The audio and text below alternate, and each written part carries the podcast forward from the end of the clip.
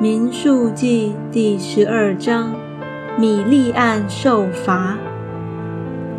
摩西娶了古时女子为妻，米利暗和亚伦因他所娶的古时女子，就毁谤他说：“难道耶和华单与摩西说话，不也与我们说话吗？”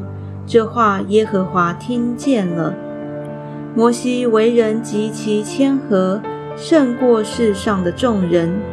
耶和华忽然对摩西、亚伦、米利暗说：“你们三个人都出来到会幕这里。”他们三个人就出来了。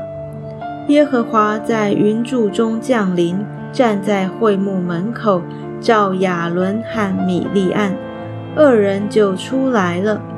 耶和华说：“你们且听我的话。”你们中间若有先知，我耶和华必在异象中向他显现，在梦中与他说话。我的仆人摩西不是这样，他是在我全家境中的，我要与他面对面说话，乃是明说，不用谜语，并且他必见我的形象。你们毁谤我的仆人摩西。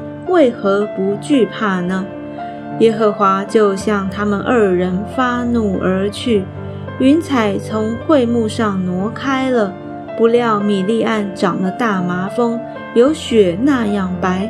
亚伦一看米利暗长了大麻风，就对摩西说：“我主啊，求你不要因我们愚昧犯罪，便将这罪加在我们身上。”求你不要使他像那出母腹肉已半烂的死胎。